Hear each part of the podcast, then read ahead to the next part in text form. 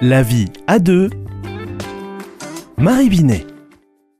Après les fêtes, nous retrouvons Marie Binet. On se détache de tout ce qui est euh, plat, compagnie, mais avant de remettre ça le 31, on finit de digérer et on retrouve Marie Binet. Bonjour à vous. Bonjour Jonathan, bonjour à tous. Alors je dis se détacher parce que voilà. plat, voilà, mais euh, on va s'attacher. Ah. Euh, on va s'attacher et je vais reprendre euh, la, la théorie de l'attachement de Bowlby qui, euh, avec aussi un de ses euh, confrères, Winnicott, a beaucoup travaillé sur euh, euh, la manière dont un enfant s'attache d'abord à sa mère et bien sûr à son père et à son environnement parce que cette façon de s'attacher eh bien, va conditionner la manière de rentrer en relation affective et sexuelle euh, tout au long de euh, la vie, en fait. Donc c'est un impact très très important.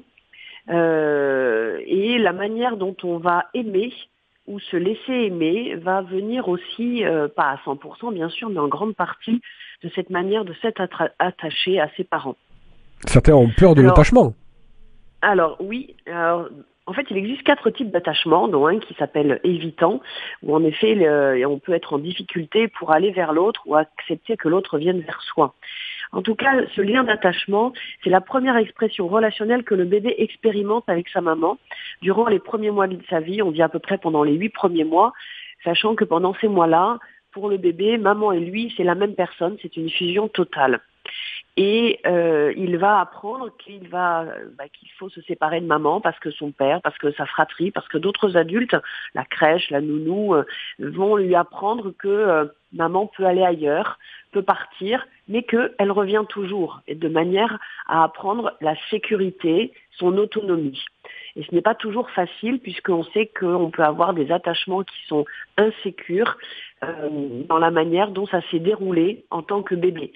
Et j'insiste sur le fait que ce n'est pas à dire que c'est la faute des parents, mais c'est la manière dont la relation s'est construite et qui a été ressentie par le parent et par l'enfant à un moment donné. C'est pour ça que les types d'attachement ne sont pas les mêmes dans une même fratrie.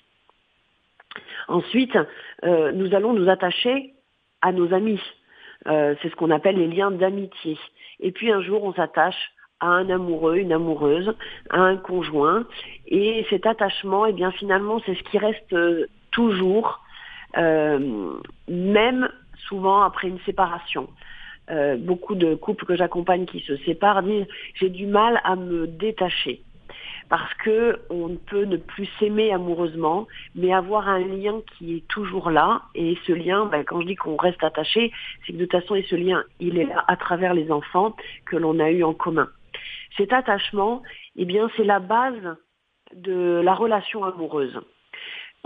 Parce que quelquefois, le sentiment amoureux, l'amour va flancher, va baisser, va s'altérer, et pourtant, c'est le lien d'attachement qui va maintenir la relation. Et lorsqu'un couple traverse une crise, ce n'est pas sur son sentiment qu'il va pouvoir se euh, reprendre des forces, mais sur cet attachement-là, c'est-à-dire tout ce qu'il a construit, tout ce qui l'unit, tout ce qui le lie. Et c'est extrêmement riche en fait.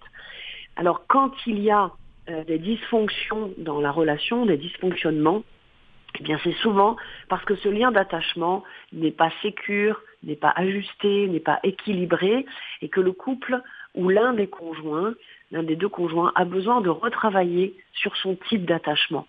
Parce qu'il arrive dans un couple, et c'est assez régulier, que deux personnes se soient construites dans des types d'attachement complètement opposés.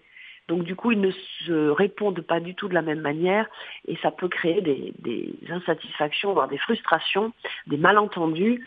Et souvent poser des mots sur cet attachement-là permet de mieux se comprendre avec beaucoup de, de respect, de bienveillance et du coup d'être un peu plus dans un amour qui va s'ajuster, qui peut être réparateur, euh, mais souvent un travail personnel permet justement de vivre cette réparation pleinement, jusqu'à une résilience pour certains suivant les événements qui ont été plus ou moins traumatiques, et du coup d'être dans une vie conjugale beaucoup plus euh, harmonieuse. Eh bien, merci beaucoup, Marie Binet, pour euh, cette euh, dernière chronique euh, de l'année 2022. On vous retrouve l'année prochaine. À l'année prochaine avec un très grand plaisir. Bonne journée à tous.